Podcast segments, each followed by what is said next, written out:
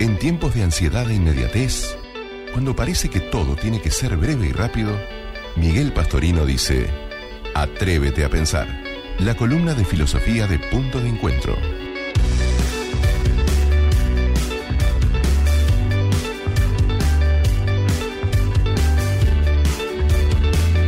¿Cuánto hay, no, de nuestro profesor que, que la pausa nos dejó y que nosotros no sabíamos y nos fuimos interiorizando, eh? Qué mundo hay detrás de ese De micrófono, ¿no? hay- Exactamente. hay- hay ¿no? mundos. Exactamente.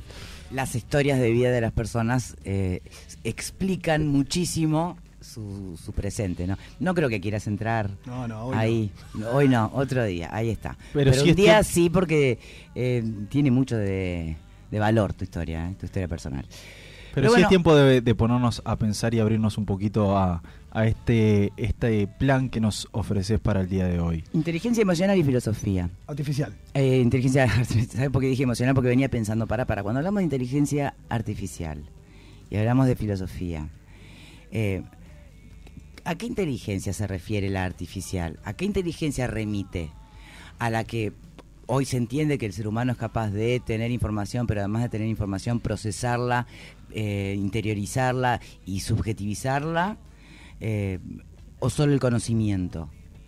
Ah, ¿Qué es la inteligencia artificial desde esa perspectiva? Bueno, justamente la perspectiva filosófica no es la ingeniería, que hay expertos en inteligencia artificial que vienen del campo de la ingeniería, del ámbito de las ciencias, del mundo de la computación. Eh, de hecho, la inteligencia artificial se usa en dos sentidos. Existe como disciplina, o sea, es un área ya dentro de las ciencias de la computación, que incluso la robótica es un área dentro de la inteligencia artificial, o sea, como un área de conocimiento, de especialidad. Hay una carrera, ahora tenemos en la UCU una carrera de inteligencia artificial. O sea, eso es un área de conocimiento ya hoy, de estudio. Pero el término históricamente refiere más a programas informáticos que intentan, eh, digamos, cumplir funciones que son como análogas a la inteligencia humana en cuanto a funciones de cálculo, de procesamiento de información. Nosotros convivimos con lo que se llama inteligencia artificial, pero buena tu pregunta, Victoria, porque la palabra inteligencia artificial algunos la cuestionan desde la filosofía para decir es una metáfora, porque no es una inteligencia en el sentido humano. No podemos imaginar las máquinas aunque nos hablen, ¿no? Eh, como que estuvieran pensando con conciencia. Por la- más real que parezca. por más real que parezca, No. la máquina no sabe que es una máquina. O sea, son procesos informáticos que reproducen cosas para las cuales están programados y entrenados, y aunque te manifiesten un sentimiento y hasta empatía en un robot, no quiere decir que esté junto a otra mente que tenga conciencia y empatía. Por eso a veces esto puede alucinarnos, como cuando se inventó el teléfono, que la gente se preguntaba cómo puede salir una voz a través de un cable. O sea, les parecía fantasmagórico, les parecía, si uno lee crónicas de época, el telégrafo asustó. ¿Cómo es que pasa tan rápido la información por ahí? Bueno, hoy hay mucha gente asustada con la inteligencia artificial porque nos pasa que muchas veces manejamos tecnología, pero no sabemos bien cómo funciona. Entonces a mí me, a uno, yo qué sé, experiencia normal de inteligencia artificial, que entras a buscar porque querés cambiar el auto y a los dos minutos te aparecen en todas tus redes sociales publicidad de autos. Y vos decís, pero ¿y quién me está persiguiendo? No, es que el algoritmo que está programado para detectar tus intereses te va a mostrar aquello que te mantenga cuanto mayor tiempo posible detrás de, de- de las aplicaciones en las que funciona. YouTube funciona con inteligencia artificial y hace que si vos mirás algo te va a ofrecer más videos de lo mismo. Exactamente. Y Instagram también. Instagram también, y por eso, por eso si vos querés que, que ver cosas diferentes, tenés que eh, al algoritmo también hacerle un juego de mirar otras cosas para que te muestre otras cosas. ¿No? Entonces, Pero no puedes zafar del algoritmo. no puedes zafar del No algoritmo zafar. con Netflix, no puedes zafar del algoritmo con casi nada hoy. Y eso también, hay estudios políticos que te dicen, bueno, ni, y- ni sobre ti misma y los patrones que repetís de conducta. Exacto. es tu Ahora, algoritmo. Claro, ahora que hablabas de esto, interesante, tema patrones de conducta. Sí. Los seres humanos somos predecibles, pero no estamos determinados. Hay una ingenuidad de que si vos tenés el Big Data, en política, en estadística, vas a tener qué es lo que va a pasar. Y eso es imposible porque la libertad humana siempre tiene un margen de improvisación que ningún cálculo matemático puede predecir. Bueno, o sea, puede predecir. Pará, ¿no? No. O ¿Por sea, qué no en el futuro? Digo, a ver, No, hoy en pensás en la inteligencia generativa, Claro. ¿no? Que es más, que va, es un paso más allá todavía, ¿no? Y es, se le está enseñando a la máquina a razonar, ya Sí. no a repetir, Sí, ni a recabar información. Entonces, ¿por qué no en un futuro? Y no, no, es, que, no es que quiero que ocurra, ¿eh? Simplemente en ese análisis eh, y- de hasta dónde va a llegar esto, ¿por qué no va a poder aprender aunque sea Es que lo está haciendo. mecánicamente, a anticiparse y predecir ese margen de error que le permite hacer el cálculo igual. Claro, lo que pasa es que eso parte de un presupuesto filosófico. Es partir del presupuesto de que nosotros, si nos estudiaran a fondo, somos maquinitas que funcionamos de forma determinada. Asumir eso es negar que existe la libertad, la autorreflexión, la conciencia y la autodeterminación. Entonces el problema es que afirmar como hizo Harari en una obra que, bueno, que cada vez más las máquinas nos van a decir qué es lo que vamos a hacer, es como el antiguo horóscopo o, o la bruja de antaño. Es decir, que te va a adivinar el futuro, pero ahora con números y matemática. Y es, es verdad, para muchas cosas no soluciona. A nivel de medicina sí te soluciona, porque una inteligencia artificial puede acceder a millones de diagnósticos clínicos que puede dar mucho más en la tecla con lo que te pasa, teniendo todos tus hemogramas, todos tus estudios, que de repente el médico que te vio media hora. Claramente sí. Por un lado y por otro, las, la- las intervenciones cada vez menos invasivas gracias a la tecnología y la inteligencia o sea, artificial. La inteligencia artificial hace que podamos tener un montón de opciones y posibilidades en el campo del conocimiento en muchas ramas y esto ya hay preocupaciones, no es de ahora, sobre cómo revoluciona el mundo del trabajo. O sea, la inteligencia artificial está tocando todo, la educación a los profes, con los chicos que usan ChatGPT, o sea, todo está, el tema, el plagio, o sea, todo está trastocando la inteligencia artificial. Pero me va a poder contestar la inteligencia artificial las preguntas que inexorablemente, tarde o temprano, las personas nos hacemos, tal vez menos intelectualizadamente, menos explícitamente, pero el para qué estamos, las No. cuestiones existenciales. ¿Por qué no? eh, Porque las grandes preguntas filosóficas, por ejemplo, la pregunta por el sentido de la vida. Yo que doy una materia sobre este tema, le pregunté a ChatGPT eh, el sentido de la vida. Y lo que hace una máquina, ¿qué es? Busca todo lo que hay en la red, busca patrones y te ofrece las mejores síntesis de los autores y pensadores que han pensado este tema y te lo resuelve en milésimas de segundo. Pero lo que me da es lo que otros sacan de esa información, pero no es el gran oráculo que tiene la verdad absoluta. O sea, no termina de ser otra cosa que información humana. Exacto. Producida por nosotros. Eso es lo que hay que darse cuenta. Lo que la inteligencia artificial te procesa analizada. es a una velocidad que nuestro cerebro no puede, que nuestras capacidades no pueden, la información que nosotros generamos. Entonces, no darle el poder mágico de la revelación sobrenatural divina que no tiene. O sea, la pregunta por el sentido de la vida, la pregunta por qué es lo que nos hace felices, te va a dar el data de una estadística. ¿Qué hace feliz a la gente hoy? Bueno, ir al spa, comer sano, no sé qué, tener pareja. Ta, Pero eso quiere decir que es la felicidad. Eso es lo que la gente hoy cree que es la felicidad. Pero eso es un dato. Eso no es la verdad. Por eso, por eso las preguntas filosóficas no son preguntas que la ciencia un día pueda responder, ni que el Big Data un día pueda responder. Ni la, filo- ni la filosofía Ni puede la responder, filosofía. porque solo hace preguntas. Porque no, también ofrece respuestas en cuanto que analiza y piensa Mm. y da opciones de reflexión y de pensamiento. Y de hecho, muchas cosas que la ciencia descubrió después, como la teoría atómica, por ejemplo, la filosofía la pensó primero. O sea que muchas cosas con las que la ciencia luego llega a comprobar se pensaron primero teóricamente, lo cual es muy interesante. Por eso podés estar cerca de la verdad en la filosofía y no saberlo. Pero lo interesante, para no irnos muy lejos, es que hay mucha ingenuidad, por un lado, con la inteligencia artificial, como que te va a responder quién sos. En realidad va a conocer mejor no tus puede patrones. porque no tiene ni conciencia ni subjetividad. Claro. Y por otra parte, tampoco es asustarse de que viene, ¿se acuerdan? Luego, mi generación, Terminator, de que un día la inteligencia artificial va a tomar poder por sí misma y va a decidir qué hacer con nosotros, ¿no? ¿Estamos seguros que no? Y lo que pasa es que eso solo pasaría si se lo delegamos. Porque la inteligencia artificial solo va a ser para Sí, lo que era fue- lo que pasó en Terminator. para lo le, que dieron fue- un, le dieron un poder, O sea, tanto poder si que al nosotros final- programamos, exacto, programamos, por ejemplo, que quienes van a la guerra sean robots gobernados por inteligencia artificial, van a actuar según lo que para lo que fueron entrenados y programados. No es que tengan autonomía. Pero viste que la ciencia ficción se Sí, adelanta. Black Mirror. Bueno, pero la ejemplo. ciencia ficción se adelanta. ¿Y acaso no has visto más de una película en, el- en la que justamente la máquina termina eh, gobernando la conciencia colectiva humana? Sí, bueno, pero hoy, hoy está pasando. Y entonces, o sea, ¿por qué pero, me decís pero no que es que esté pasando porque hay una máquina que esté pensando. En realidad no, es, es utilizada por humanos para... la gente que lo, di- lo dijeron los creadores de Google y Twitter y Facebook y Instagram. O sea, cuando creamos esto, pensábamos en democratizar.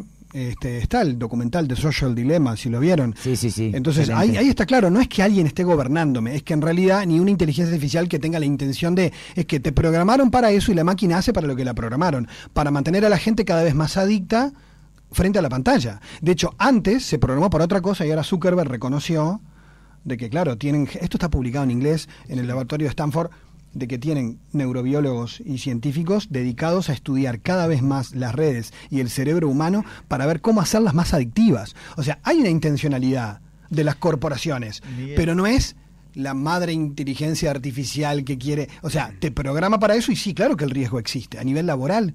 ¿Quién- Por ejemplo, hay un ¿te queda alguna estudio duda que le van a usar con fines bélicos la inteligencia Bueno, artificial? que ya se está Pero usando. hace Ya se está rato. usando. Mi- Hace a- rato. A mí me parece interesante lo, lo- lo que vos planteás en el arranque cuando decías eh, los temores que plantean en esta tecnología, ¿no? Y los temores cuando aparece el teléfono y podemos seguir después cuando la- la- con la televisión y podemos seguir después con el internet y me acuerdo ya más cuando yo usé la encarta, ¿no? Cuando en, la, en el conect- ¿no? ¿Te acordás cuando decía, uy, agarrás la encarta y metés 97. y presentabas el estudio y después Wikipedia y después Y ahora- internet y ahora la inteligencia artificial. Ellos no agarraron nunca el tesoro de la juventud, ¿eh? Ellos no, Está, no pero mi pregunta es, ¿cómo la inteligencia artificial puede afectar para bien o para mal, para bien o para mal a la filosofía? ¿Cómo, ¿Cómo puede ser una herramienta para bien o para mal? Sí, y te diría más que solo la filosofía para la educación en Bueno, general. está bien. Va bien. Eh, para hacer más amplio para los que escuchan. eh, yo creo que te- el tema es como toda herramienta, como la usemos. O sea, las posibilidades aumentan de hacer cosas desastrosas y, y aumentan de hacer cosas geniales. Hoy en día vos podés. Yo tengo una profe, colega, que mm, integra ChatGPT a la clase. Como, Ah, un, como un estudiante sí, más claro. y le hacen preguntas para ver cómo se equivoca, para ver qué, para, para entender cómo funciona. Y entonces es un integrante más. Hay empresas que lo integran hoy para diseñar un plan de comunicación, porque de repente te resuelve hacer la estructura del plan y vos después le aterrizás lo que vos querés. Claro, hay algo muy importante que para Colaborativo. eh, para no para que, que se entienda bien. Cuanto mejor, más refinado, completo y asertivo es el input que vos le vas a poner a la máquina, a la inteligencia artificial, Explicarle a la gente un poco qué vendría a ser el input. y, porque- y cuando vos le pedís al chat G- eh, mm, que GPI que, te busque algo, eh, cuanto más información detallada y asertiva sobre ese algo que vos querés obtener, mucho más eh, fino, asertivo y completo va a ser la respuesta del Claro. chat este, en cuestión. Cuando ¿no? más le, lo caso- suministres, más... Claro.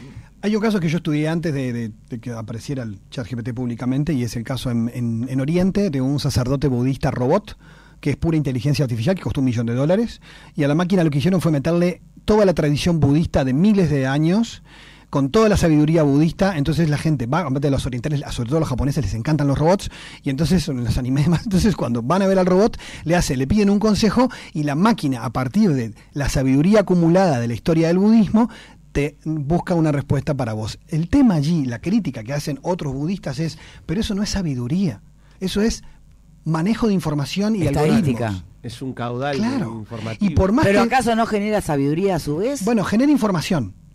Ese es el tema. Genera información. Yo mañana me puedo llegar a confesar con un cura robot, entonces. no sé qué hará la que iglesia atrás del católica. confesionario haya un robot. No, pero- Teóricamente aparte- creo que para la iglesia católica no. Pero cada budista que te da su sabiduría tiene un grado de subjetividad. Claro. Y acá van todas las subjetividades juntas a una bolsa, todo ese Sí, caudal, claro. y entonces eh, eh, es muy random. Por eso, el te- claro, el tema es qué es lo que vos le pedís, lo que decía Victoria. El tema es qué es lo que le pedís. Yo, por ejemplo, me pasó que hasta te pide disculpas. El programa, porque es un programa, la gente se vincula casi como si fuera una persona. Y es un programa que simula. Entonces, cuando vos, por ejemplo, le escribís, me pasó, yo le pregunté, porque como investigo el tema de la eutanasia, le pregunté, ¿qué países en América Latina tienen legal la eutanasia? Que son dos, Colombia y Ecuador. Y entonces se equivocó y me puso, tata- y me puso Uruguay desde el 2009. Y le digo, ¿no te estarás confundiendo con la ley de voluntades anticipadas, que es parecida, que es el derecho a morir, pero no es eutanasia? Te pido disculpas, gracias por el insumo. O sea, Claro. entonces. Y lo aprendiendo corrigió, ¿no? constantemente. Entonces, eh, esto muestra que también eh, lo que, los que más trabajan en inteligencia artificial te dicen, tenemos que ir hacia un mundo colaborativo, donde las máquinas, obviamente, son útiles para un montón de cosas en las cuales podemos crecer, y Buen en ese concepto. mundo colaborativo, donde la máquina me resuelve un montón de cosas que antes las podría hacer yo con mucho más tiempo, un contador, por ejemplo, hoy, ya, ya hace mucho tiempo, tiene problemas de, de- de- Antes tenía que ir boleta por boleta. ¿no? Ahora está todo ingresado, el sistema te lo larga en segundos. Entonces, Hay, que- pro- hay que profesiones que, calculadora entran en crisis. Inteligencia artificial. Claro. Nosotros venimos conviviendo con ella hace muchísimo tiempo. Claro. Pasa que no la teníamos Bueno, visualizada mi padre como que este se enoja, monstruo independiente. Mi- mi- mira, mi padre se enoja cuando llama a alguna empresa y te sale un chatbox, ¿no? En, en audio, donde, Oh, claro, él piensa que habla con una señora que le dice oprima uno y si no oprima tres y si no no sé qué y te, y te va dando respuestas que están hechas por una máquina y que te pasan a vos. ¿Y tenés, tenés seguido ese diálogo piola con la inteligencia artificial? Sí. Che, no te estarás confundiendo más. Sí, entonces es, es piola interesante. desde- Lo, lo usas para, para clase, es, es interesante. A ver, yo creo que un peligro que hay, sobre todo ahora algunos han salió el tema, ¿no? En año electoral, el tema de las deepfake, o sea, el tema en, en que hoy la inteligencia artificial puede producir dibujos, imágenes de una calidad y puede reproducir tu voz por escucharla y hacerte decir un discurso que tú no dijiste con tu cara. Y a un nivel de precisión que alguien que lo ve lo puede creer. Entonces, eso genera también un riesgo, y eso es lo que plantea, que lo recomiendo si alguien quiere leer, un filósofo que se dedica a este tema, es el francés Eric Sadin, que este libro se llama, está en Uruguay, se llama La inteligencia artificial, el desafío del siglo. Es de los pocos filósofos que se dedican al tema tecnología y hace todo un análisis sobre estos problemas que venimos hablando en profundidad, el problema de la verdad. Y una de las cosas que él dice es que le preocupan son dos. Una es el tema laboral. Mañana vos aplicás a un trabajo y no te va a evaluar ningún ser humano. Te va a evaluar una inteligencia artificial según patrones para ver si vos cumplís con los patrones para el puesto. Y si tiene un sesgo en la programación, te puede dejar afuera por algo que entiende que... Y eso es muy complicado. Y, está- puede ser discriminatorio. Y no ya es se está usando. impermeable a los sesgos. Justamente No. es otro de los grandes temas eh, de lo que está generando la Big Data. Los sesgos que indefectiblemente eh, se cuelan en los algoritmos. ¿no? Claro, porque pasó en Estados Unidos que le pasaron datos de criminales y como la mayoría eran personas de origen afrodescendiente, eh, el- el- ¿Cuál la, es el silogismo la que inteligencia hace? artificial Claro. cuando analiza perfiles, la estadística de, pro- de posibilidad de que comet- que cometas un delito era más alta en afrodescendientes porque la máquina lo dijo. Entonces la señora diosa dijo, pero en realidad es por los datos que le dieron. Es peligrosísimo también. Es lo que se hace cuando se va a entregar un... Hoy, cuando hablábamos, es lo que se hace hoy un banco cuando va a entregar un crédito. Exacto.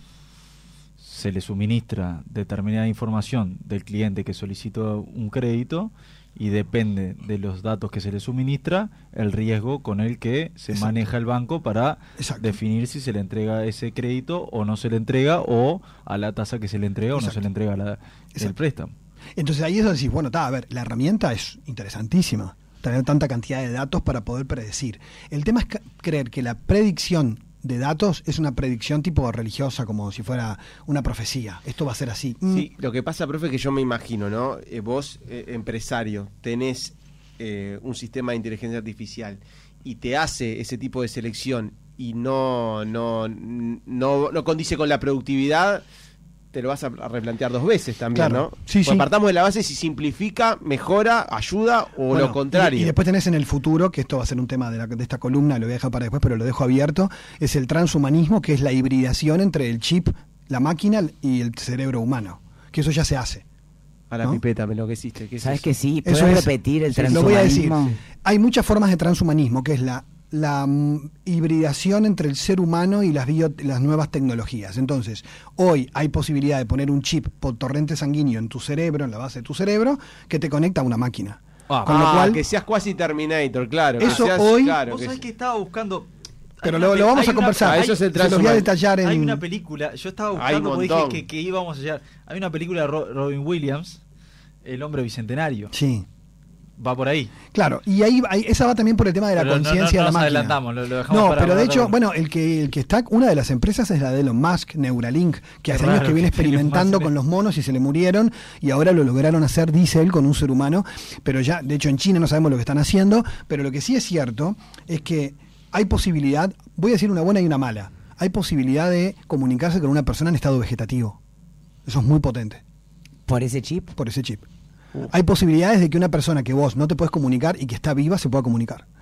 Pero No, no, por no, para, inteligencia. No, no, para, no, para, no, para, no. Para una cosa estado vegetativo, otra cosa que, que, que- que no esté viva. No, bueno, no confundan estado vegetativo con muerte cerebral. Claro. Si hay muerte cerebral, está muerto. Está clínicamente muerto. pero por eso, vos, vos fuiste selectivo, dijiste estado vegetativo. Estado vegetativo.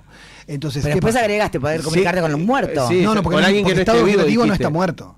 No, pero vos No, dijiste, pero después dijiste dijiste como la posibilidad de comunicarte además con alguien que no esté vivo.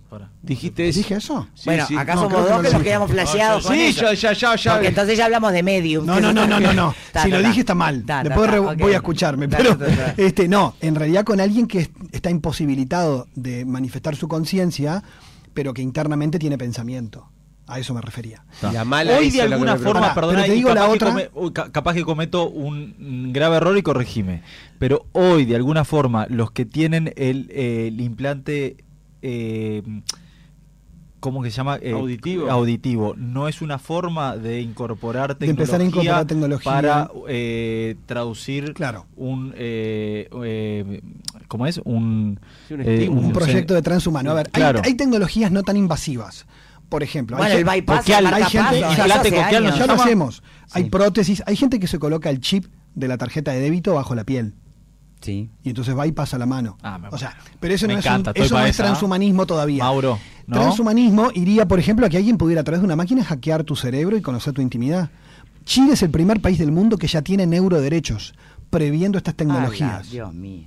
neuroderechos previendo la tecnología invasiva sobre la intimidad del ¿Y cerebro. sabés lo que, lo, que me hace y pensar esto eso no es ciencia ficción.